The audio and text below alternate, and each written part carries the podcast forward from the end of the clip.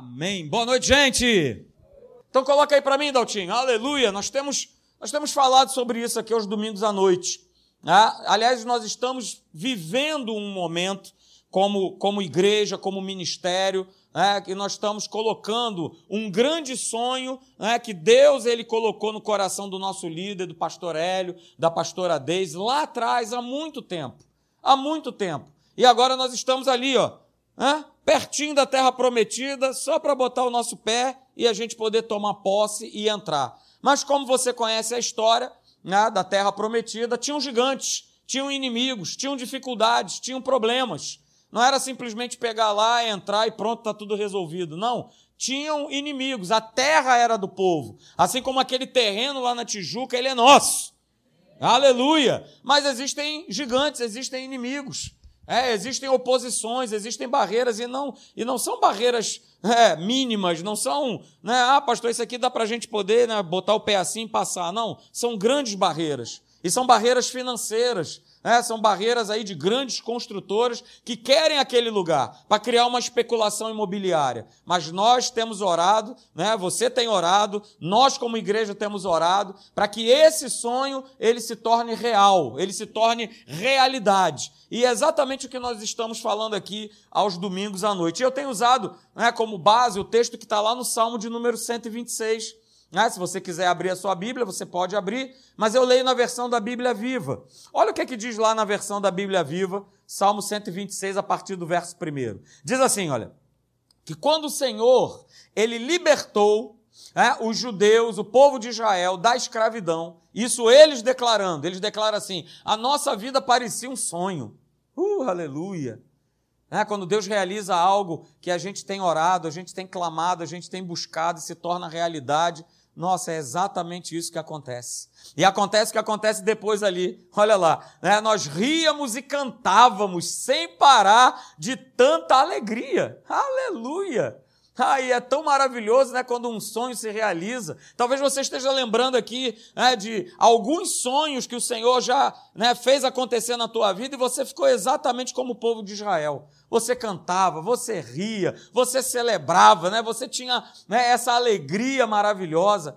E olha que interessante, a palavra continua dizendo que muitas nações por toda a terra reconheciam que grande milagre fez o Senhor para com os judeus. É verdade. O Senhor fez grandes milagres por nós e por isso nós estamos tão felizes. Aleluia.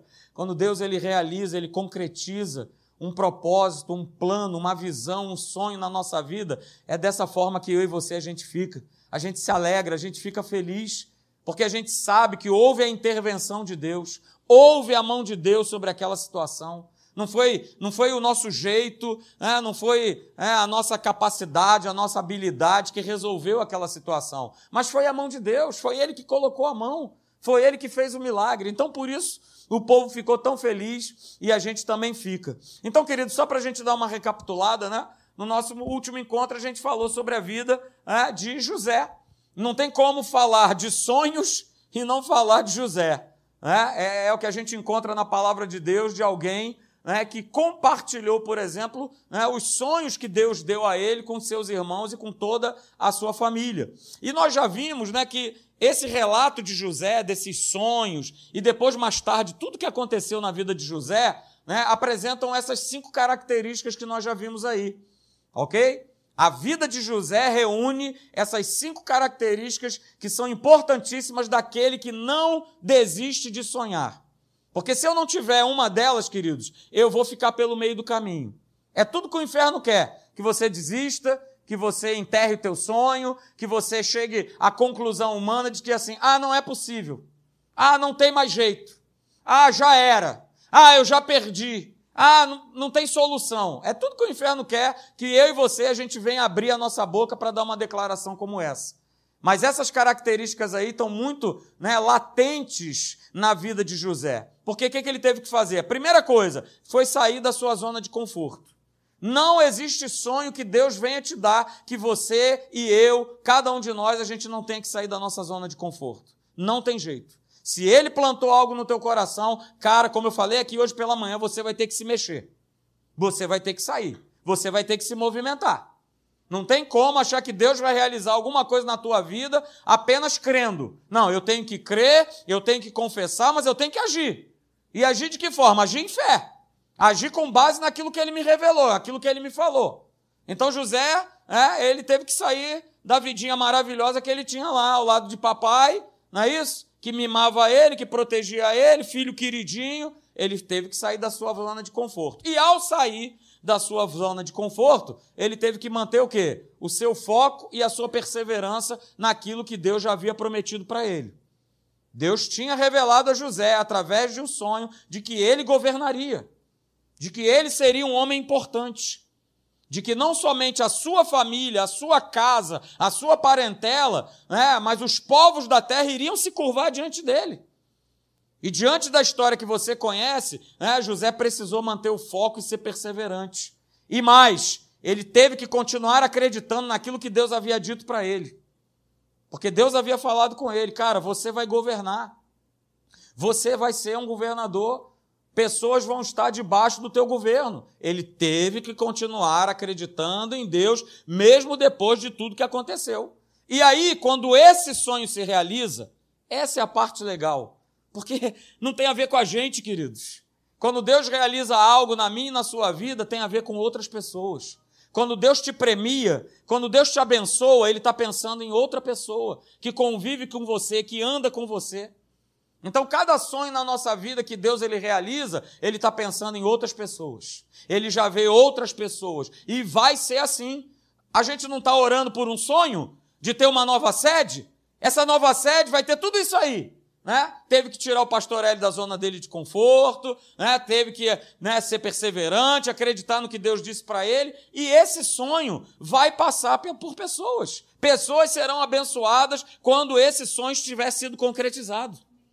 No momento em que aquela sede estiver erguida, né, pelo menos 1.500 pessoas pela manhã e à noite vão estar ali, vão estar sendo abençoadas, vão estar sendo transformadas. Então o sonho Passa ou não passa por pessoas? Claro que passa. Vai passar sempre. E aí nós vimos também, né, só para a gente dar essa lembrada, né, que a gente tirou duas lições aí a respeito dos sonhos de José. A primeira lição que nós vimos é o cuidado que eu e você nós precisamos ter com quem nós compartilhamos os nossos sonhos. Com quem você tem compartilhado os teus sonhos? Essa é uma boa pergunta. Com quem você tem compartilhado os teus sonhos? Com quem você tem falado? A gente precisa ter esse cuidado, porque nem sempre, é, nem toda pessoa tem o mesmo espírito de fé que você tem. E ela pode é, jogar um balde de água fria em cima daquilo que você vai estar declarando e vai estar falando. E aí você se junta com a descrença, com a incredulidade, com a dúvida, e aí você deixa de acreditar porque você ouviu a voz do teu amigo, do teu parente, sei lá de quem, dizendo: não, cara, isso aí não, Sai dessa, não tem como não, você não tem condição de realizar isso. Não tem como isso acontecer na tua vida, não. Então tome cuidado. E nós vimos aqui, temos amparo bíblico para isso. Provérbios capítulo 13, verso de número 3. Diz lá que aquele que guarda a sua boca conserva a sua alma. Mas quem muito abre os seus lábios, o que está escrito? A si mesmo se arruína. Então nós precisamos ter um cuidado do que, que nós estamos falando e com quem nós estamos falando.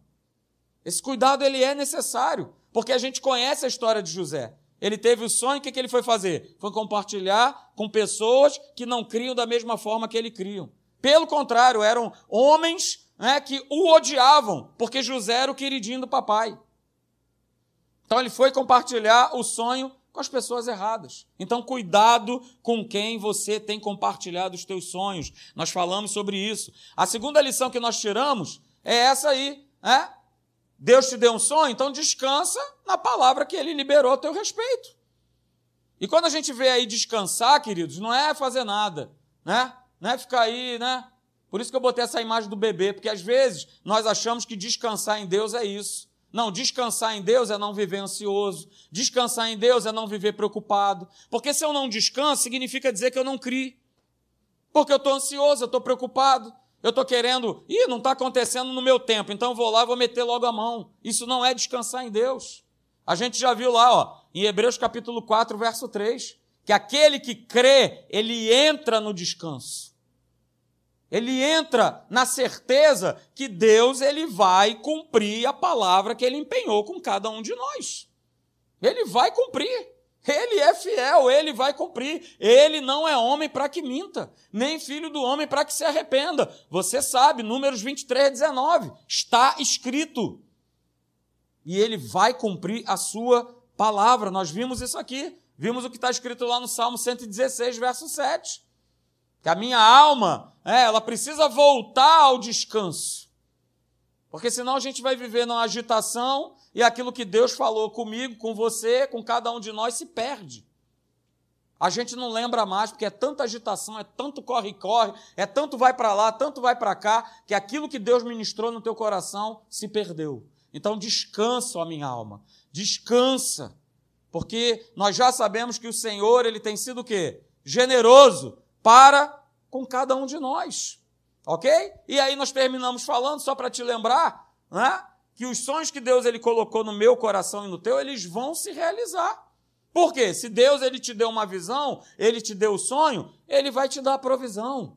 Ele vai fazer com que esse sonho ele se cumpra, ele vai trazer os recursos para que esse sonho se torne real. É ele que faz acontecer. Por isso está escrito lá em Filipenses 2, verso 13. Aleluia! É dele o querer e o realizar. Uh, aleluia! Segundo a sua, sua, dele é boa vontade dele.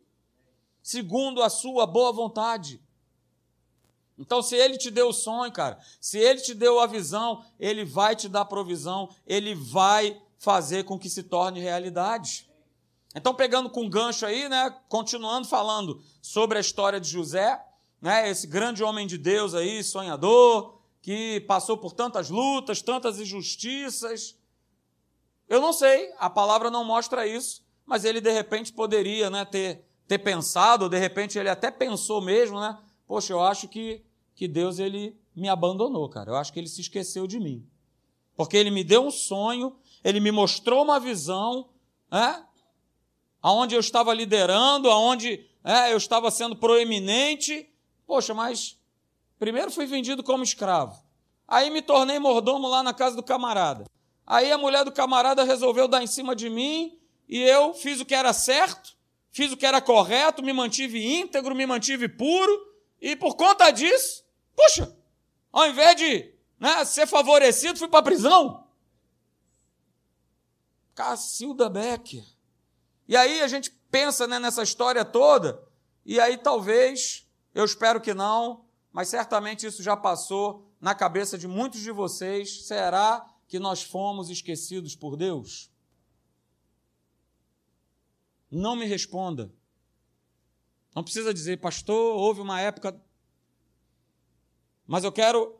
Né, essa provavelmente, possivelmente, tenha sido né, algo ou uma pergunta que José ele tenha de repente feito na sua vida. Eu não sei. Mas a gente vai falar um pouquinho sobre isso nessa noite, a respeito de, de tudo aquilo que José passou, de todos os seus sofrimentos, de tudo que ele veio passando na sua vida. Mas, para a gente chegar lá, né, a gente hoje, queridos, né, a gente vê as pessoas né, como um todo, e não é só no nosso país, mas é no mundo inteiro, porque isso é um espírito, obviamente, né, tem vivido e tem usado uma palavra né, que é uma das palavras, não é só ela, mas é uma das palavras da moda, que é a palavra vítima, é a tal da palavra né, do, do vitimismo. E hoje a gente ouve muito isso né, nos dias de hoje. Tá? Então hoje tudo, tudo, tudo leva a pessoa a dizer que ela não consegue determinada coisa, ah, porque ela foi vítima, ah, eu, eu fui vítima disso, ah, mas é porque né, quando eu era criança, né, os meus pais, eles eram muito rígidos. Então, por conta disso, sabe, eu, eu agora tenho isso, tenho aquilo, sou assim, sou assado. E as pessoas começam né, a, a, a usar essa questão toda. Às vezes as pessoas dizem, ah, eu não cresci no meu, no meu trabalho, né, porque eu fui vítima de um camarada que era, né, ele me cobrava muito. Ele era um cara tirano, ele era um chefe né, dominador e tal. Então, por conta disso, né, eu, não, eu não consegui né, crescer no trabalho, fui perseguido e tudo mais e tal. E cada vez mais as pessoas E esse é o cuidado que nós temos que ter de nós não nos tornarmos vítimas de situações que nós enfrentamos no nosso dia a dia. É claro que existem situações que nós sabemos é, que são situações graves, são situações reais que a gente infelizmente vê é, no nosso dia a dia, no nosso cotidiano. É, são crianças é, abusadas, são esposas é, que são muitas vezes abusadas pelos seus maridos, crianças abusadas por pais, por mães. É o que a gente infelizmente anda vendo aí em quantidades enormes. Crianças maltratadas. Isso é vitimizar. Isso realmente é ser vítima. Mas até mesmo vivendo ou passando situações como essa, quem entrega a sua vida para Jesus consegue se libertar de tudo isso aí. Não tem desculpa para dizer assim, não, eu, eu não cresço, eu não vou em frente, as coisas não, as portas não se abrem, os sonhos não se realizam, porque eu passei por esse tipo de coisa. Ah, cara, quando a gente entrega a nossa vida para Cristo Jesus, não tem situação que possa nos prender na condição de vítima.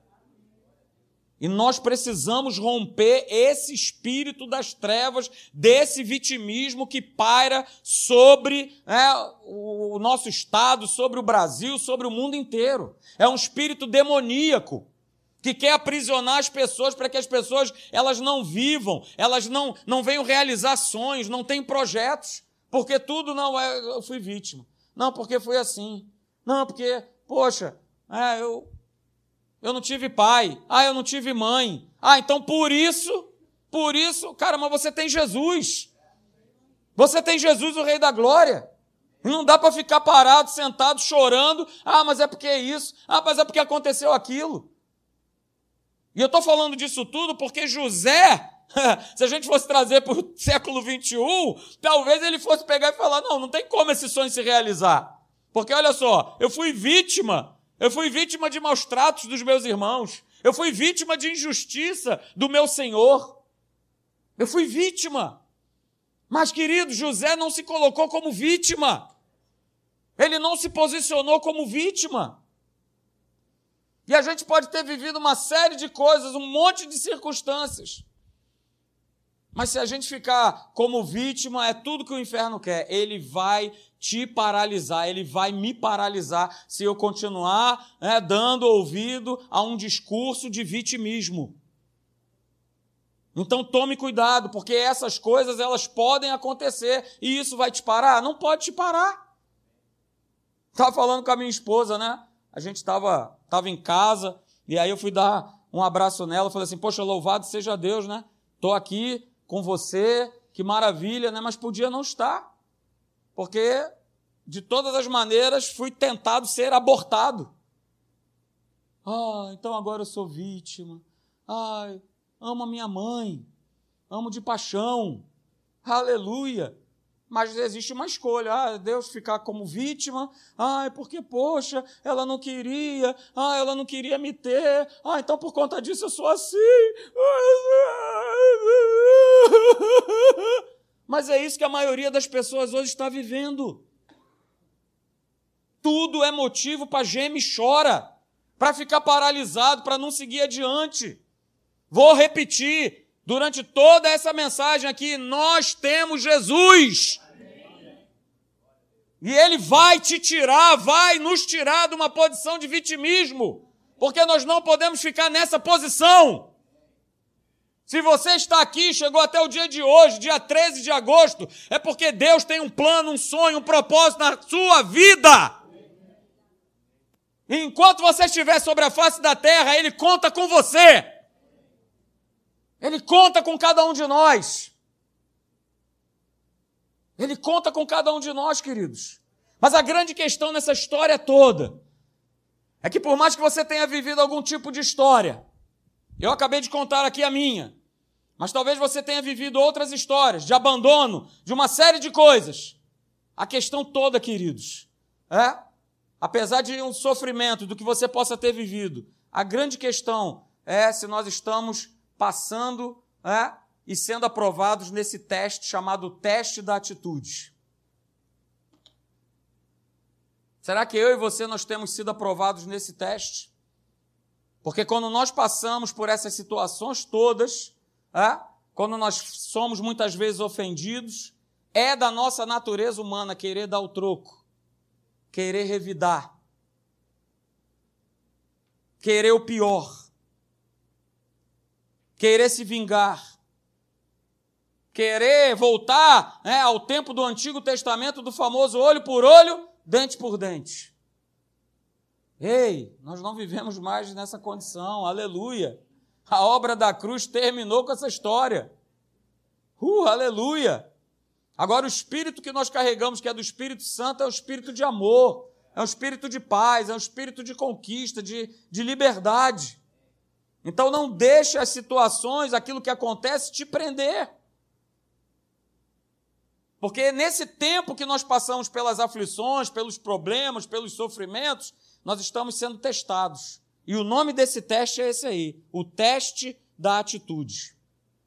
Qual é a atitude que eu e você nós temos tomado quando nós passamos por esses problemas, por esses períodos, por essas situações? Porque José passou.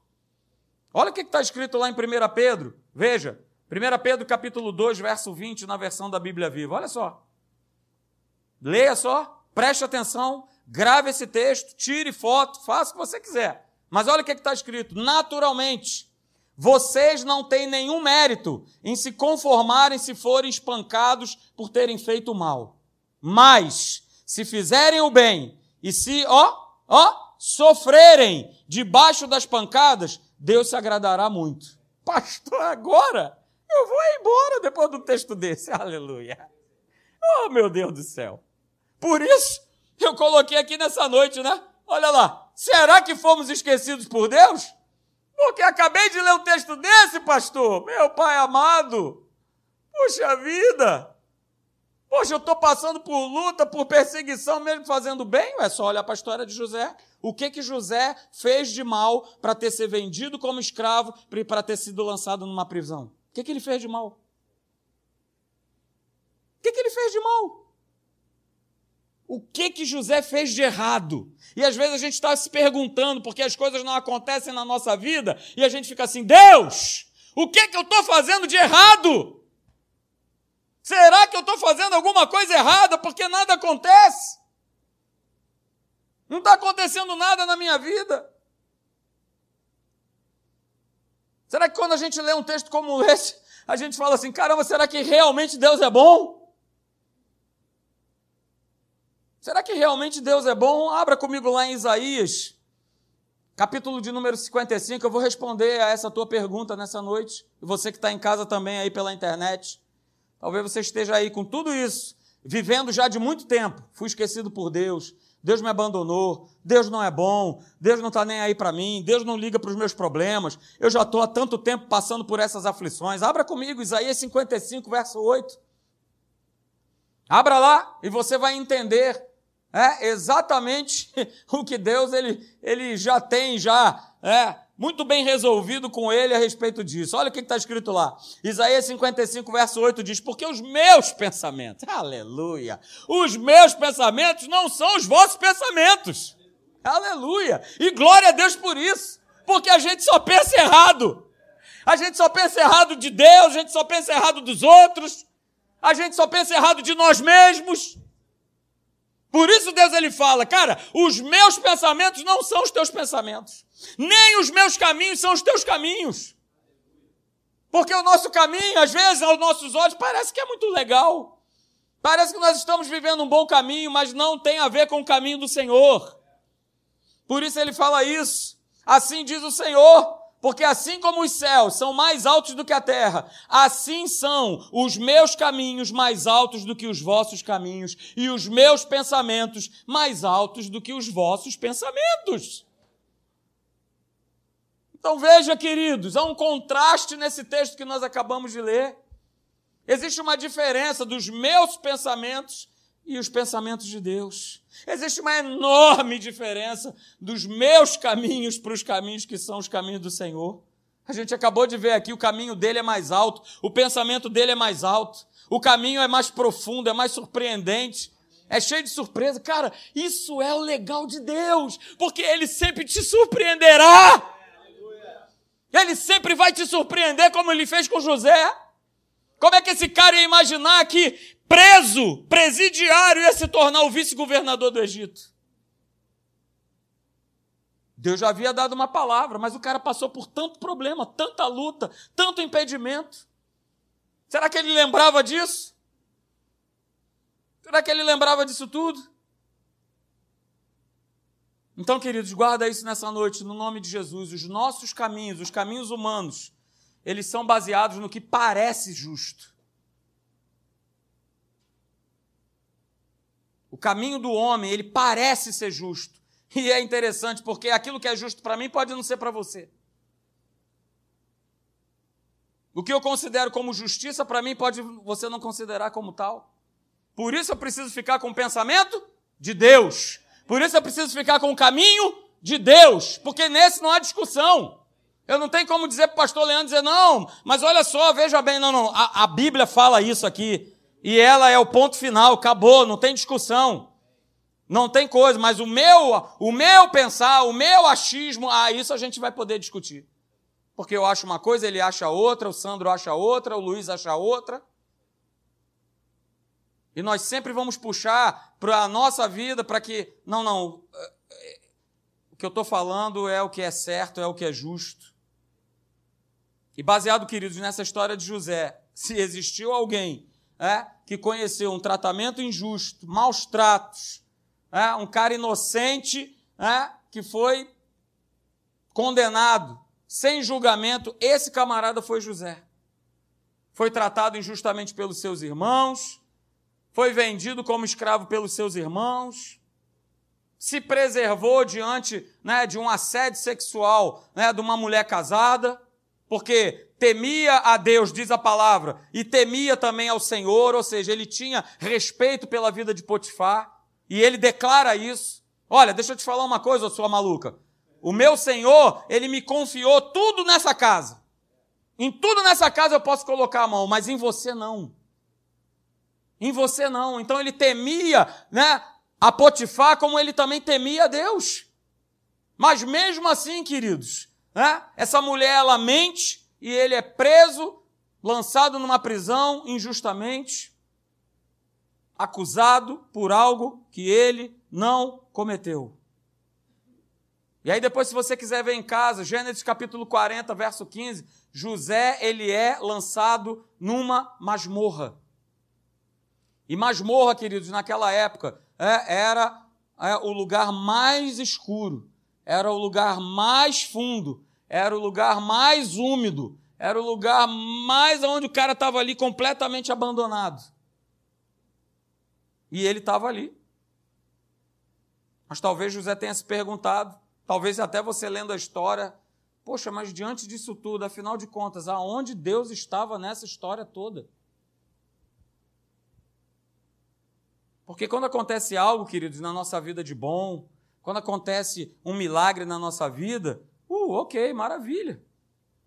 Ah, Deus está comigo. Ah, poxa, Deus está conosco. Uh, Deus está conosco, afastando. É maravilha, mas aonde Deus está quando tudo parece injusto? Aonde Deus está, né, quando a experiência né, da prisão ela acontece? Será que quando José estava vivendo toda aquela situação ali, Deus, né, ele estava tinha abandonado ele? Para para pensar. Se você for ver as escrituras, você vai ver nesse período que José estava preso, aparecer mais de duas vezes a seguinte frase: O Senhor era com José. Abre a tua Bíblia aí para você ver. O Senhor era com José. O Senhor era com José. E o que, que isso nos mostra? Que Deus ele jamais abandonou José. Ele jamais foi embora.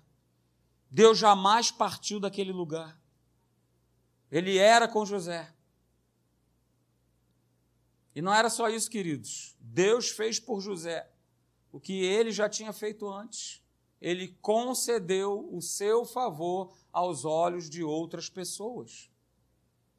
É o que está escrito lá, eu vou ler para você Gênesis 39, verso 21. o Senhor era com José e lhe foi benigno e deu mercê perante o carcereiro, o qual confiou às mãos de José todos os presos que estavam naquele cárcere. E nenhum cuidado tinha o carcereiro de todas as coisas que estavam na mão de José, porque o Senhor era com José e tudo o que José fazia, o Senhor o prosperava. Aleluia! Na prisão, sendo próspero. Ih, pastor, isso não bate bem, não. Essa, essas duas palavras aí, elas não, não encaixam. Na prisão e sendo próspero. Vivendo uma injustiça e sendo próspero. Pois é. Mas diante de toda essa situação, Jesus, José, desculpa, ele começa a ver a mão poderosa de Deus, mesmo ele estando na prisão. O que eu quero chamar a tua atenção nessa noite, queridos, é que, independente do que você possa estar vivendo, enfrentando ou passando, que você, tipo, já chegou a um ponto de falar: olha, eu, Deus, eu não aguento mais. Mas saiba, Deus está cuidando de tudo. Eu vou repetir para vocês que estão aqui: Deus está cuidando de tudo. Deus está cuidando de tudo. E aí você conhece o final da história, né? Ele sai daquele lugar, ele se apresenta diante de Faraó e o plano, o sonho que Deus havia dado para ele, porque ele se manteve, se manteve íntegro, fiel à palavra de Deus, em confiar em Deus, mesmo passando por tudo, o plano de Deus se cumpriu na vida dele. E olha que interessante, agora acho que você vai embora, levanta, agora você vai embora. Salmo 119, verso 71. Olha o que é está escrito. Foi-me bom ter eu passado pela aflição, para que eu aprendesse os teus decretos. Uh, aleluia. Pastor, mas eu não quero passar por aflição. Mas não tem essa, cara. Porque o próprio Senhor Jesus declarou que nós íamos passar por aflições. Mas quando a gente passa por aflições, queridos, nós né, nos tornamos uh, cascudos. Ei, aleluia. A lixa passa, o fogo passa, a prisão acontece, as, situa as situações adversas vêm, aleluia, e a gente segue. A gente tem o um exemplo do próprio Senhor Jesus. Está escrito lá em Hebreus que ele assumiu a forma de servo, a figura humana, e que ele aprendeu por aquilo que ele sofreu. O próprio Deus nos dá o exemplo. e talvez aí, né, com esse texto, é, talvez José tivesse falado: Oh, bendita foi essa prisão! Bendito foi estar preso, porque na prisão eu tive as experiências mais profundas e mais reais com Deus. E vamos lá, não é assim que acontece na nossa vida? É quando a gente está passando pelo momento do vale, da luta, da escuridão, do problema, né? É onde, pelo menos, boa parte, né? Se achega mais a Deus, busca mais a Deus. Não é isso? É claro que existe uma parcela que vai embora. Que, ah, Deus não está nem aí para mim, me abandonou, então também vou embora e tudo bem, vamos nessa. Mas a grande maioria é, é onde a gente busca mais. É onde a gente está mais ali confiando em Deus. Então, querido, José, ele não, aleluia, ele continua acreditando. Ele continua acreditando em Deus. Então Deus o conservou, Deus conserva José. José, como nós vimos aí, né? Ele mantém o foco, ele continua sendo perseverante, ele continua acreditando naquilo que Deus havia revelado para ele. Aleluia! E por conta disso, Deus o exalta. Deus o exalta. Então, queridos, nessa noite que eu quero falar para você é o que veio no meu coração. Mesmo se você estiver vivendo uma experiência desagradável, uma experiência de masmorra, é? Não ache que você foi esquecido por Deus, que Deus te abandonou, que Deus ele não está cuidando de você. Nada disso. Nada disso. Nada disso. Porque às vezes parece né, que os céus eles estão, é, eles estão aí como se fosse bronze. Parece que a, a oração que a gente faz, ela está pem, pem, batendo e ela não ultrapassa né, esse, esse céu de bronze. Mas o que eu quero chamar a tua atenção, querido, José, ele não merecia passar por aquilo que ele passou. Ele não merecia. Humanamente falando, ele não merecia passar por aquilo ali. Mas da maneira que ele reage, não como vítima, não como, ah, mas, poxa, olha aí, fui fiel, resisti ali à mulher de Potifar, fiz tudo que era certo e agora estou colhendo isso?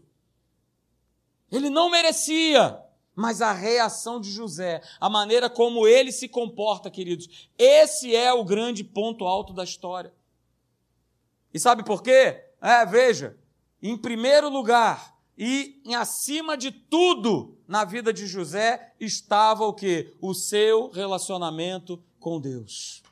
Independente do que você possa estar passando ou enfrentando, a prisão que você possa estar vivendo, a situação, a perseguição de um chefe, da, da família, de um, um, problema de saúde, seja do que for, não é, abandone o teu relacionamento com Deus. Não coloque Deus para escanteio. Não ache que o teu pensamento e o teu caminho a tua escolha são melhores do que o pensamento e os caminhos que Deus tem para a tua vida. Porque nós já vimos em Isaías 55, o pensamento, o caminho dele é melhor, é mais alto, é perfeito. Não é o meu caminho, não é o seu, cara. Não é. Não é. Então José ele manteve o seu relacionamento com Deus apesar de tudo o que ele sofreu, tudo o que ele passou. Você não vê José deixando Deus de lado. E como é que a gente sabe disso? Porque ele é vendido como escravo, está na casa né, de Potifar e diz que ali naquela casa o Senhor estava prosperando José. Estava prosperando José o quê? A troco de nada? claro que não. Estava prosperando José porque José continuava mantendo um relacionamento com Deus. Mesmo sendo injustiçado e mandado para a prisão, José não abandona o seu relacionamento com Deus. E ali naquele lugar, mesmo estando na prisão, ele achou mercê, diz a palavra de Deus, diante do carcereiro. Ao ponto do carcereiro falar: Cara, toma conta disso aí, tá contigo, eu não vou me preocupar. Até na prisão, ele achou é, graça e mercê diante do carcereiro. Então, queridos, por conta dessa atitude, desse posicionamento, é, Deus fez de José, da vida de José, é, usou ele de maneira estratégica e de maneira significativa. Usou José de maneira estratégica e significativa. Por quê? Porque exalta José, para que José tivesse numa posição aonde ele pudesse abençoar as pessoas. Abençoar as pessoas. Então, queridos, nessa noite, eu e você, nós terminamos falando é, essa verdade aí. Nós precisamos ser usados por Deus de maneira estratégica e significativa na vida das pessoas. Você não vive nesse mundo por você. Entenda isso de uma vez por todas. Você vive, é, a gente estava ouvindo no carro hoje, né, o pastor Rafa dizendo, eu vivo por algo maior que eu. Uou, eu vivo por algo maior. A gente vive por algo maior não é por nós mesmos, não é pela nossa vida. Ah, pastor, mas é a minha vida. Cara, as demais coisas vão ser, têm sido e serão acrescentadas. Nada te faltou, nada te falta e nada te faltará. Não é o que está escrito no Salmo 23? Nada te faltará. Mas que essa seja a frase na sua vida é, de ser usado por Deus de uma maneira estratégica e significativa na vida das pessoas. Ah, por que, que eu tenho que ser isso aí para as pessoas? A, a turma não está nem aí, a pessoa não está nem aí para nada, não quer saber de Deus, não quer saber de nada. Por que isso? Eu vou te responder e a gente fica por aqui. Você pode ficar de pé. Para que os teus sonhos, para que os teus projetos, para que os teus desejos, para que as suas vontades, alinhados com a vontade de Deus, se concretizem no tempo certo de Deus. Por isso eu e você precisamos ser abençoadores de pessoas. Por isso que o teu sonho, o meu sonho, precisa passar por pessoas. Por isso que aquilo que você tem pedido a Deus vai precisar passar de pessoas, por pessoas. E saiba, queridos, que esses sonhos, projetos, desejos que estão aí alinhados, que foram colocados por Deus, eles vão se concretizar. Mas não é no seu tempo nem no meu é no tempo, e eu coloquei ali, ó, não é o tempo de Deus, é o tempo certo de Deus, porque o tempo de Deus é o melhor tempo. O tempo de Deus é o tempo certo, o Kairos de Deus é o melhor, não é o Cronos. Não é o meu tempo Cronos, não é esse tempo que a gente conta, agosto, setembro, 23, 24. Esquece isso. Fique com o tempo de Deus.